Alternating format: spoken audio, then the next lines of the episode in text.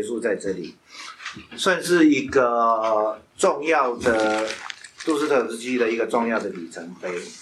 我们下一步要谈的是地下室手记。我今天有比较赶，原因是本来希望留一点点时间帮你们导读地下室手记，不是全部讲，而是给你们一个大方向。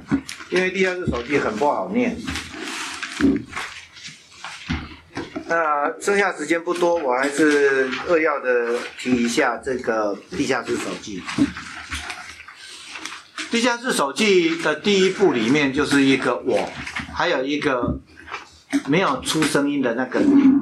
可是从这个我的独白里面，你可以看得到，这个我在对你讲话，那个你其实应该翻译成您，一个客客气的称呼您，这样才对。那就是您您您这样，那个您是谁？要知道才有办法知道这个我是谁。那个您呢，其实就是理性，就是理性主义。那么理性是什么？这他这个理性是没有很严谨的定义的理性啊。其中一部分呢，这个理性又跟经济学的东西又扯在一起，因为写《国富论》那一个。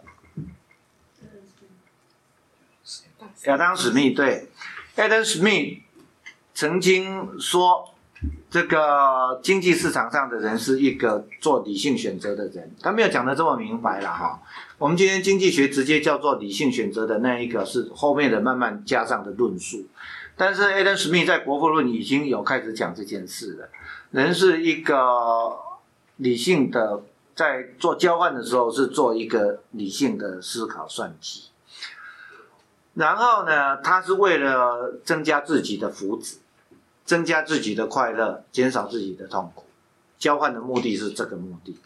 那这个目的在 Adam Smith 之后，很多经济学家进一步的去发挥过。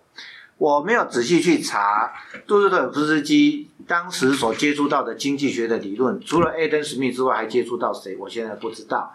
不过，即使他只是对 Adam Smith 的二手的了解。他都会有这样的一个笼统概念，就是根据经济学的理论，人是一个理性选择的动物，人呢会追求自己的快乐，然后呢，人的行为就是一个理性选择，选择的目的，追求的快乐，然后逃避痛苦。好，先说这样，这是一个你会在里面某些段落就会注意到这件事，然后那个我是谁？我就是反。反驳这个理性的论述的人，所以那个您呢，可以是理性主义的拥护者。理性主义的拥护者在杜斯妥夫斯基，也就是说启蒙运动。杜斯妥夫斯基之前就是西方的启蒙运动，尤其是法国啊，法国是在俄国人心目中最伟大的。就像今天在台湾，任何事情。公共政策的辩论，只要说美国人是这样，那就代表是对的；美国人不这样，那就代表是错的。在俄国也是这样，人家法国人都这样说，好，那就就是对的；人家法国人都不这样说，那就是错的。那么，艾伦·史密是英国人，但是如果传到俄国，大概也是从法国再传到俄国。那法国有法国自己的经济学背景。有类似于 Adam Smith 这样子的东西在那里。好，在这个杜斯特夫斯基所接触到的这一个范围里面，他前面有一个东西叫理性主义。理性主义的代表就是法国的所谓的百科全书派，里面一个典型的人叫数学家 Laplace。反正数学家 Laplace 曾经说过一句很有名的话。你给我这个世界最原初的状态，我就给你这个世界所有的未来。那学过微分方程式的人就要记得，因为 Laplace 已经有牛顿定律，牛顿定律就是微分方程式写出来了。只要给了 initial condition，就整个所有的 solution 就会解出来。这个 Laplace 的这一个信仰，嗯，又被叫做 Laplace 信仰。被法国的其他人百科全书派，其中非常有名的一个代表人就是伏尔泰。伏尔泰就是写《憨地德》的那一个人。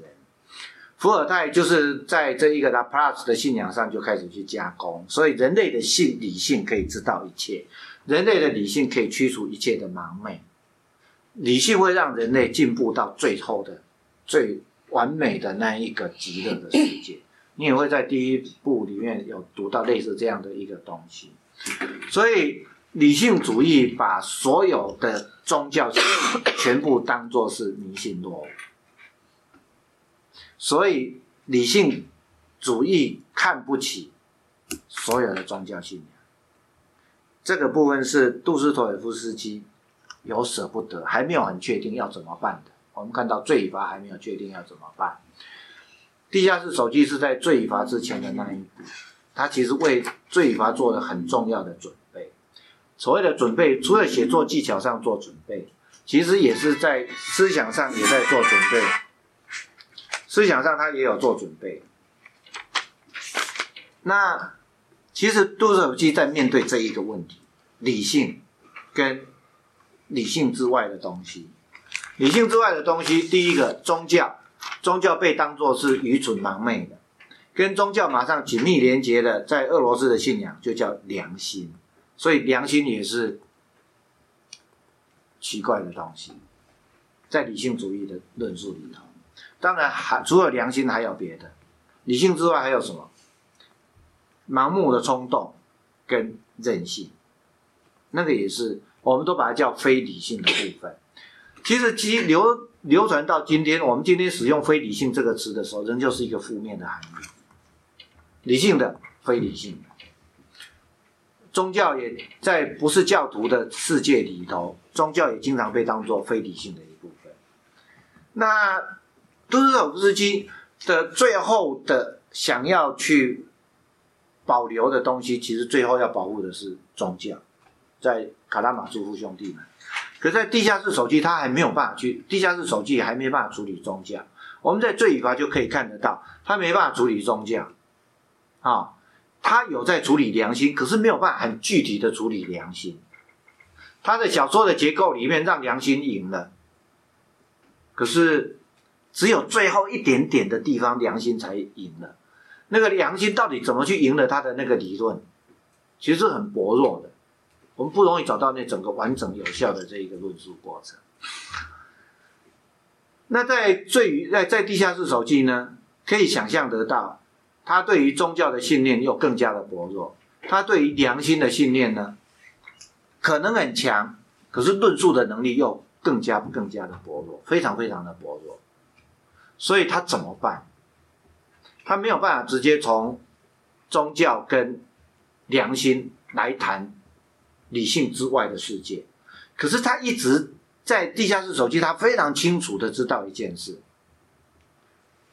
他要反对理性，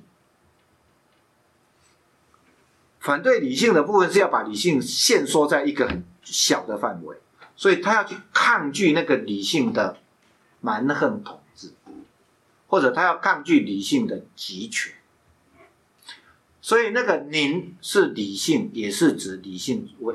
极端的理性主义者，当他在跟这个极端理性主义者在对话的时候，也等于在跟杜斯妥夫斯基自己身上的理性在对话，而且这个对话是一种抗拒的，怎样的抗拒？是一个被践踏、被卑视、被鄙视的，而且其实说起来还很有被鄙视的理由，因为非理性的部分扣掉了宗教，扣掉了良心，剩下的东西就叫他这里头也有提到。冲动跟任性，所以它里头有一段的论述在谈什么事情？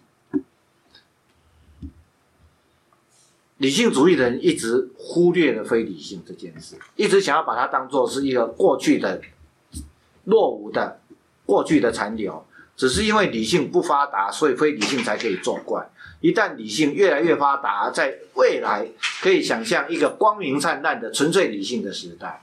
在那个时代里，人类会自动的把所有非理性的东西全部都扫除干净，扫除到哪里去？地地下室。地下室是什么东西？卑下的、见不得人的、不可以冒出来的、被践踏的、被压抑的。地下室是什么？潜意识，说不清楚的潜意识里面。这个都市手机的第一段的第一第一段达到的一个很有效的论述，想要做一件什么事，你们所有人都相信，尤其读过法国，你们这些在彼得堡，所以里头又提到再一度的彼得堡。彼得堡是什么？彼得堡是信仰法国人的理论的城市，在你们这些进步人士的心目中，所有非理性的，通通都要赶到地下室。那代表所有恶国的传统全部都要掉到地下室，只剩下法国人可以爬在上头，所以它有这个多重的含义。那个我跟那个你，所以对于理性的人来讲，你为什么会去追求让你痛苦的事？人有没有可能追求让自己痛苦的事？地下室手机就是要告诉你。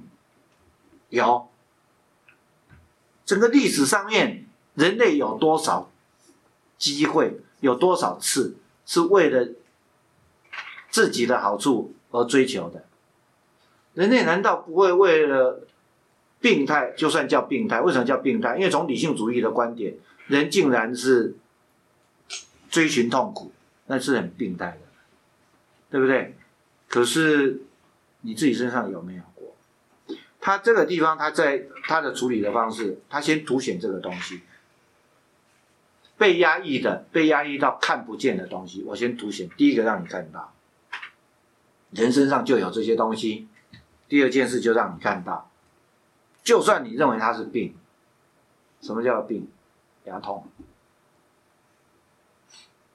这里这个病里头有很多东西的，你可以慢慢看的哈。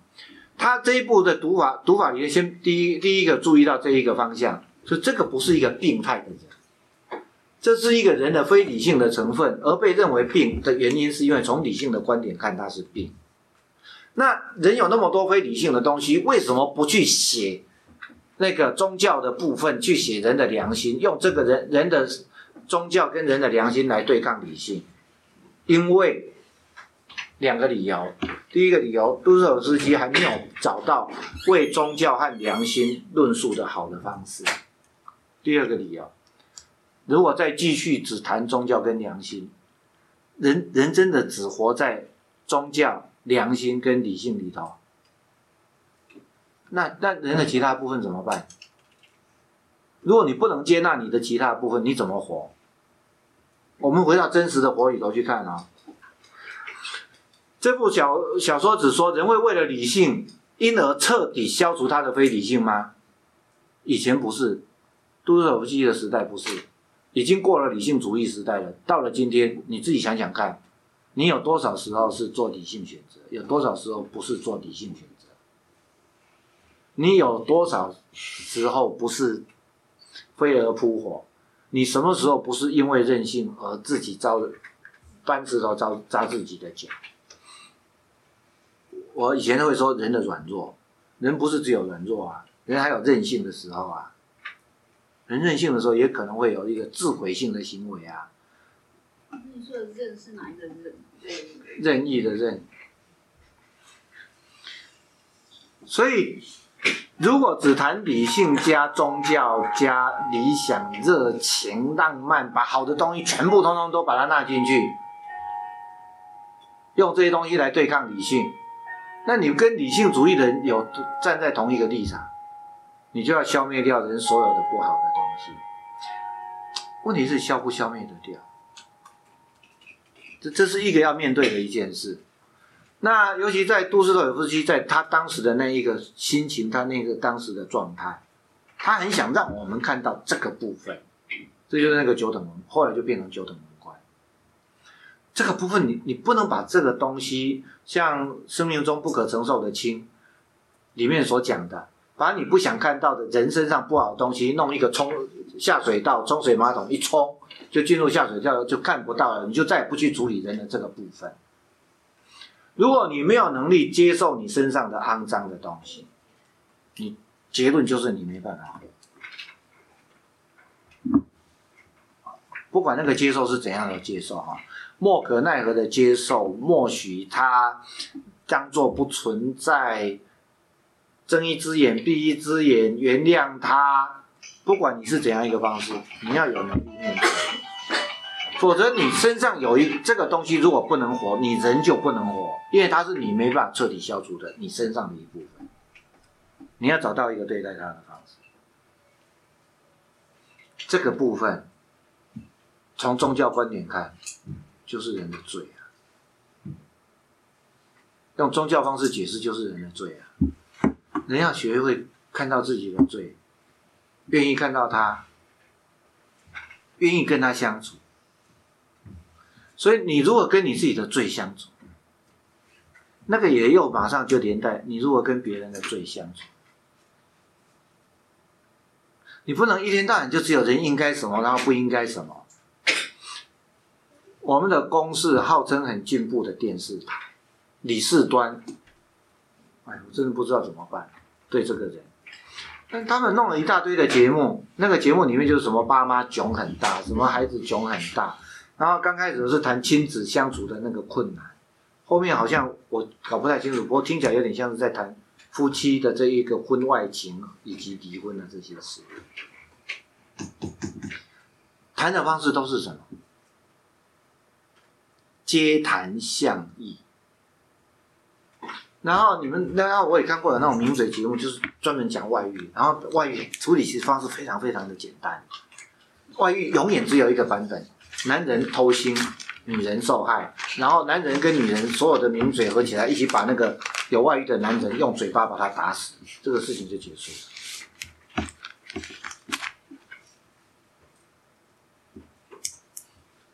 那那，我们怎么活在当代社会？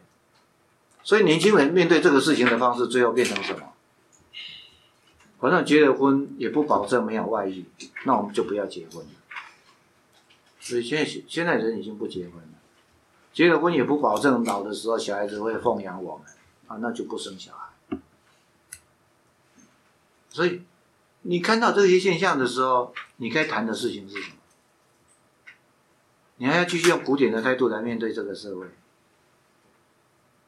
然后呢，具体的案例，一群女人，他们的一个闺房的密友，先生有外遇，这一群密友替这个先生，替这个密友这个太太打抱不平，去揭发去揭露，搞到那个先生最后实在是受不了，就真的跟他太太离婚，一离婚，这是他太太最不想要的结果，太太哭了。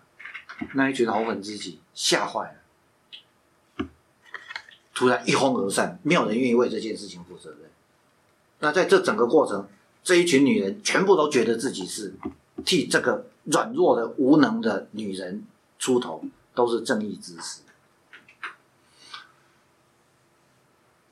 我们怎么面对我们自己身上的这些事实？你没有能力面对这些事实，你怎么活？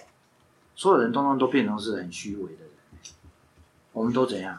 在我们没有犯错的时候，谴责别人犯错然后自己犯错的时候怎么办？躲起来，希望别人不知道。不止这样哦，自己犯错的时候躲起来，希望别人不知道。等到觉得别人不知道，甚至有点忘记自己犯错的时候，跑到马路上又开始怎样？又忘了自己的错，去谴责别人的错。谴责到一半，突然想起自己的错。嘴巴晒一下，丢回家。过两天又勇敢了，出来外面又继续谴责别人的错。我们这个社会今天就是这样在过。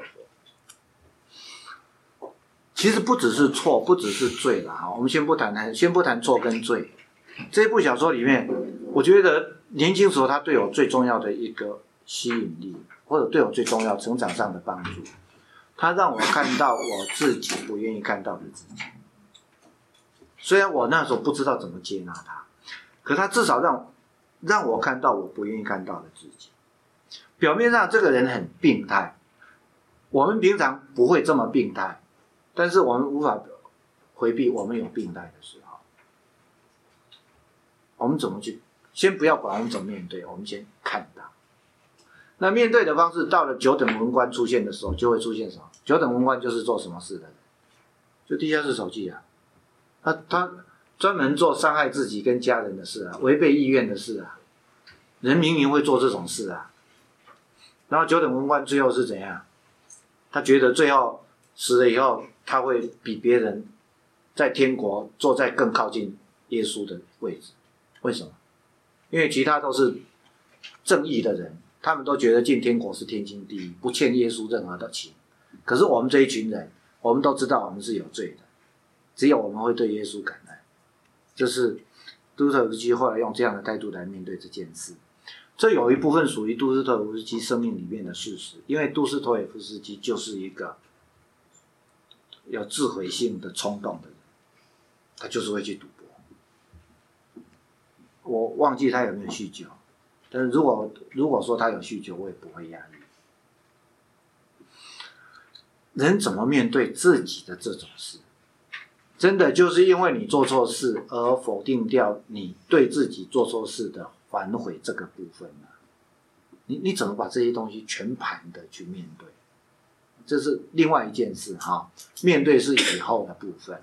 这部小说比较单纯，就是我就硬要让你看到，你就是身上有这个，你不要用理性主义来遮掩这些东西存在。换个方式讲，你也不要用什么浪漫的、伟大的爱情、热情、理想、宗教。良心，你不要那些东西去遮掩你里面还有这个东西。人明明活着就有这个东西，这个东西是所有人都想要把它打压到地下室。好，那另外一个读这一部小说，另外一个重点，我因为我在写那个讨论提纲一直很难写，我觉得需要当面跟你们讲一下那个讨论提纲才有办法写的出来。另外一个部分就是说，他从地下室手记到罪与罚都有一个特性。前面先讲故事，然后弄得你如同无理无中，后面会去解释前面。所以呢，第一步，我是个有病的人。什么叫有病？好，我喜欢牙痛。为什么会喜欢牙痛？我是一个有自觉的、高度自觉能力的人。哦，然后你才会知道，因为他有高度的自觉能力。什么样叫高度自觉能力？别人会觉得我去杀一个人是理由充分的。但是我即使想要报仇都不可能，因为我是具有多元的、复杂的、矛盾的自我意识的。我在想要复仇的时候，都还可以觉察到我没有复仇的资格。我比那个羞辱我的人不见得好多少，因为这个东西全部都在，都发生了，所以我没办法复仇，所以我连一只虫都不是。我是一个有病的人。因为从理性主义的观点，我是个有病的人。慢慢，你到后面才会知道这些东西。所以这部小说读起来有点麻烦。你从前面读到后面，然后你知道后面的每一个前面的东西，后面都为你做了一个回答。然后你读到第一部的尾巴结束了，你大概知道原来是谁谁藏在后面，谁藏在后面，谁藏在后面。你真的知道藏在最后面的是谁，然后你再回过头来再从前面再读一次，你比较有机会知道他在讲什么。而且这样一层一层的往后面藏，才符合地下室手机的特性是什么东西？从理性主义的观点，刚开始只看到什么？看到一个人在做愚蠢的事，也不知道那个愚蠢的后面是什么，所以一层一层一层慢慢把那个底下的一层一层撕出来给你看，越往后面是越下面越更深越特别的那一层。然后它里面有一段，他说：“好吧，那我们来谈，那谈什么话题？好，那叫谈自己。什么叫谈自己？谈作者的我自己，被理性践踏的那个部分的自己。谈自己是谁？谈您，读者。那个您，另外一个意思就是读者。读者读小说的时候，是用理性在读小说。”读小说，我们的习惯就是想要理解，理解就是理性，越读越不理解。所以您，我这一个地下室的人，在您面前是一个有病的人，但是弄到最后要告诉你，我就是您地下室里面的那个你。OK，大架构大概这样哈。礼拜一晚上，希望我可以。至少把第一步的讨论提纲寄给你们。下个礼拜五我们休息一次，再下下礼拜五我们就回来谈地下室设备。